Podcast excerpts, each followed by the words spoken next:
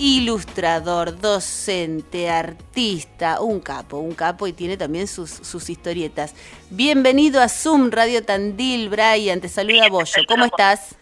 ¿Cómo andás? ¿Todo bien? Muy bien, ¿tú? Bien, todo bien. Al sol Qué lindo, disfrutar un poco el sol. Eh, estábamos hablando de las historietas, bueno, muchos mensajes recordando historietas de, de ayer y hoy, ¿no? Porque es algo, es algo que sigue. Sí, eh, es muy nostálgico hablar de historietas porque mm. todos nos remitimos siempre al pasado, ¿viste? Cuando las empezamos a ver.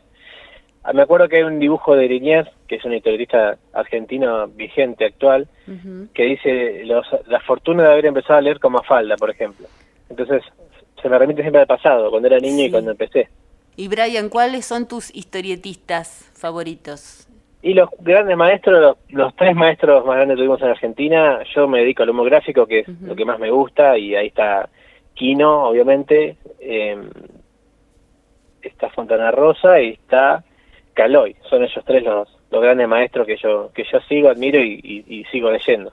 Claro, claro. Y aparte, eh, es como te decía, de remitirse a la infancia. Yo me acuerdo cuando era niño que mi papá compraba los domingos, todos los domingos la revista, el diario Clarico en la revista, y en la revista había una página entera para Caloy, otra para Fontana Rosa y otra para Quino. Y yo me iba corriendo, las recortaba y me las coleccionaba. Es cierto, la contratapa. Bueno, todavía se, se usan los diarios la contratapa con, con las historietas. En la contratapa venía Sendra, me acuerdo con, eh, Sendra, sí, con yo Matías, estaba también Diógenes, pero yo digo la revista de Clarín. La revista. una hoja color ah, por cada, cada artista que te mencioné, era un lujo. Y Brian, ¿vos cómo empezaste en el mundo de las historietas? Cuando yo tenía 18, a ver, 19 años, 20, bueno, empezó el boom de Liniers acá en Argentina, un dibujante que acompañó mucho a Kevin Johansen en, unos shows que él dibujaba mientras la banda de Kevin tocaba, lo cual lo fue ver en vivo y me voló la cabeza. Y empecé a comprar libros de líneas y, el trazo de él era mucho más sencillo, eh, por lo menos en, esencia, al de que yo veía de los grandes maestros, ¿viste? Bueno, ves un dibujo de líneas y es imposible reproducirlo. Bueno, pero si líneas dibuja con trazo más simple, yo, yo también puedo hacerlo. Así que me empecé a animar. También coincidió con eh, un episodio familiar medio complicado, que mi papá se enfermó, yo estuve un poco triste y bueno, me sirvió como también terapia. Y empecé a hacer mis personajes, que eran primero una lombriz y una paloma, y hice, no sé, como 90 tiras en, en dos semanas, algo así. Wow. ve que era lo que tenía guardado. Sí. Y de ahí no paré más. Qué bárbaro. Hablaba del, del trazo y eh, ayer escuchaba una entrevista que le hacían aquí, ¿no? Y él decía que en Mafalda, todos sus que por ahí para, para alguien que, que, disfruta de las historietas, para el público, para el receptor, uno por ahí no se fija en el detalle, pero de alguna manera le llega. Y Kino decía que Mafalda, que, todas las los personajes de Mafalda, las cabezas son figuras geométricas distintas. Está este, Mafalda que, que, es un óvalo, después el otro que es un triángulo y Está muy inspirado en Charlie Brown y Snoopy, el dibujo de Kino, por lo menos de Mafalda en el personaje de Charlie Brown.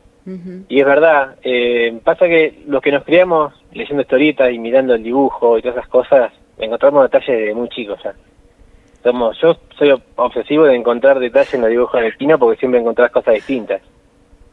Claro, pero bueno, aparte... El nivel de, sí, de perfección que el tipo tenía es alucinante. Pero aparte vos después te dedicaste porque empezaste tu, tu carrera en las artes plásticas. ¿Cómo fue eso? Sí, yo estaba estudiando profesorado de, de arte, arte visual, en especialidad de dibujo y pintura. Y en el medio me pasa esto, que empieza con la historieta, y ya, eso fue en el 2015, ya el año que siguió, en 2016, ya publiqué mi primer libro de historietas, porque había compilado como 300 historietas, y nada, en un año. y me dijo uno de los, el director del IPAD, ¿por qué no los juntaba, los ordenaba y los publicaba? Así que mm, me dio el pie para que empiece a gestionar, a hablar con editoriales, a escribir, a ordenar, a redibujar. Y nada, en, un par de meses tuve ya el libro armado. Una editorial de Buenos Aires me dio, me dio lugar, así que lo autopubliqué de alguna manera en el 2016, primer libro. Y a partir de ahí las redes sociales me potenciaron mucho y bueno, lo tuve que profesionalizar. Mm, me quedé en el segundo libro y así fue creciendo de a poquito. Estamos hablando de Garabatos, ¿verdad? El primer libro mío fue Garabatos. Garabatos. El que dio pie a- al humor gráfico, por así decirlo. Hoy ya tengo el segundo, Garabatos 2. Tengo otro que es un cuento para pintar, que es Bitácoras. Y estoy en producción de otro libro más. Epa, qué lindo. Bueno, y aparte en Instagram, que es Brian Ruiz, guion bajo ilustraciones, la rompes. La cantidad de seguidores y me gustas y, y comparticiones es increíble. ¿Cómo viviste ese- esa explosión? Eh, inesperadamente, primero porque Instagram no era una red que yo me, me captara la, la atención porque eh, la- compartí fotos nada más y yo en mis redes no compartía fotos. Claro. Empecé a subir dibujos que no estaban eh, dibujados en forma de cuadrado como en Instagram, sino que eran rectangulares que se cortaban un poco, no le daba mucha mucha atención, pero empezó a compartirse mucho, ¿viste? Y en, no sé, en un par de meses pasé de tener 500 a tener 10.000 seguidores. Entonces, lo tomé como una responsabilidad, digo, hay 10.000 personas que me están siguiendo por algo es, y sería muy absurdo darle algo mal hecho, ¿viste? Así que me, me puse las pilas y lo profesionalicé también. Lo tomé como un trabajo, el cual creció en un par de años hasta el día de hoy a más de 150.000 seguidores, sí. Sí, sí. Se ha hecho una comunidad. Son hermosos los dibujitos. Aquí estoy viendo, bueno, estoy en el Instagram, ¿no? Brian Ruiz, guion bajo ilustraciones. ¿Tenés la radio cerca o algo? Porque me escucho yo como en eco. No, por ahí ¿No? tengo un fuerte volumen. Ah, Bien. Eh, acá ven los personajes. Luna, por ejemplo. Eh, La sí, Luna es mi gata hace, hace 12 años. Eh, siempre tuve mascotas gatos. Tuve algún, algún otro perro, ahora tengo una perrita también, pero mi mascota fue siempre los gatos. Esa es la primera gatita que tengo, eh, que tenemos en familia, y bueno, mientras yo dibujaba lombrices de paloma, ella se acostaba arriba de los papeles. Entonces me los estropeaba, y digo, bueno, ¿qué pasa si le involucro también a ella? Y ahí surge como personaje, como un personaje secundario para empezar. Pero después en las redes, eh, particularmente en Instagram, empezaron a pe- pedirme por Luna siempre. Le dieron el protagónico. Ahora es el protagónico. Porque me pedían todos los días a Luna y yo no daba todos los días de Luna, sino que era uno cada diez. Había un par de Luna nomás. Y bueno, eh, se armó esa comunidad de, de- de gente que ama mucho los gatos en general. Gente muy loca porque siempre pregunto y me dicen que tienen cuatro gatos, cinco gatos. A mí me sorprende muchísimo. Y han logrado una conexión conmigo a través de eso, más que nada, a través de ella. De Luna y el amor por los gatos. Y acerca de los mensajes, porque eh, estoy últimamente hablando con muchos artistas y es como que todos me dicen que en determinado momento sienten la necesidad irrefre- irrefrenable de comunicar algo. Entonces, ya sea pintando o actuando o cantando, lo tienen que hacer. ¿A vos qué te pasa con eso? ¿Qué mensajes o qué temas te gusta transmitir? Yo no, no sé si eh, que, que apunto un mensaje o, o planifico una idea, sino que lo que a mí me motiva son la- las publicaciones editoriales. ¿Viste? Tener una línea, eh, sí, bueno, de, de- de- quiero hacer este libro ahora. Es una novela gráfica con mi vida y la de Luna. Entonces a partir de ahí empiezo a producir. No es que tengo un mensaje, Sí. bueno, a partir de ahora comunico tal cosa. La línea es la misma, tengo las- mis herramientas son las mismas, la forma de pensar es la misma, entonces se baja sin querer eh, un tipo de mensaje o una forma de contarlo. Igual que el trazo, Sí. la forma de dibujar es la que me sale, ¿viste? la que he logrado con el tiempo. Ujú.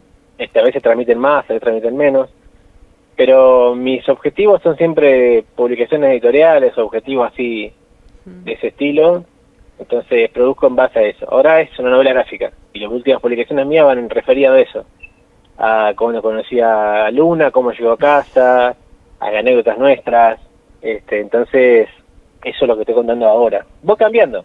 Claro, sí, sí, sí. Bueno, ¿y tus dibujos han, han captado la atención, de, han trascendido Buenos Aires, han llegado a Córdoba con piñón fijo? ¿Cómo, cómo fue esa experiencia?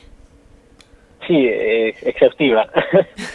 eh, no en particular con Piñón, porque con Piñón tenemos una linda relación, lo quiero mucho, pero he trabajado, trabajo mucho con la hija y con el hijo, con Jeremías y con Sol, eh, arduamente. Con ellos trabajamos todos los días. Ahora estamos haciendo un show con Solcito para el 6 de junio, un show por streaming. Ajá, Y bueno, tengo toda la parte gráfica, tengo también participo del show eh, dibujando y enseñando a dibujar ahí también.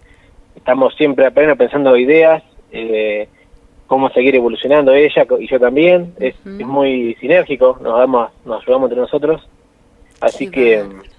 sí, eso bueno, es siempre. Los, los- la familia Fijo, que siempre se ha dedicado a bueno, hacer espectáculos y programas para, para toda la familia, ¿no? Y si ustedes ven los videos de Sol Fijo, bueno, las ilustraciones, porque ella está como en un mundo de dibujitos siempre en sus videos, las ilustraciones son de Brian, de Brian Ruiz, con quien estamos hablando. Bueno, Claro. eh, eh, Y, y... ahora sí, este, Jeremías estrena un video el domingo, también que dibujé yo, epa. y que animó él. Así que el domingo hay estreno también. Qué en el canal de. Jere En YouTube. ¿Cómo se llama el video? La El- murga de los muñecos La de murga. Fijo. Uy, qué lindo. La murga de los muñecos de Jere Fijo. Bueno, ahí con ilustraciones de. Brian. Bueno, Brian, ¿y, y cómo sigue esto? ¿Proyectos, creaciones? ¿En qué? ¿Dónde te Ahora seguimos? estoy, estoy trabajando por una empresa de marketing en España, también haciendo ilustraciones a pedido para diferentes empresas allá. Estoy trabajando también en dibujos personalizados, a familias que quieren hacer un regalo a un hijo a un padre, por ejemplo, el Día del Padre. Ajá. Hago dibujos de, de- de gente o de mascotas. Bueno, hago muchos dibujos también para emprendedores, para diferentes rubros, ¿viste? Sí, Algunos sí. logotipos. Qué bueno. Y estoy en una novela gráfica que me está llevando mucho trabajo, que por eso me gusta, que es sobre Luna, particularmente, de cómo llegó a casa, que te venía contando, y la recibí yo hasta que explotó las redes de la historia, ¿viste? Con todo lo que pasó en el medio entre nosotros, eh, toda dibujada, obviamente. Me inspiró Sí. mucho en la novela de Tute, que sacó hace un par de años, que es el hijo de Caloy. Este, eso tiene también los grandes maestros, ¿no? Que, que inspiran a otros a seguir trabajando y a, y a pensar nuevas ideas. Qué lindo. Bueno, bueno, y, sí, bueno, trabajando siempre un poco.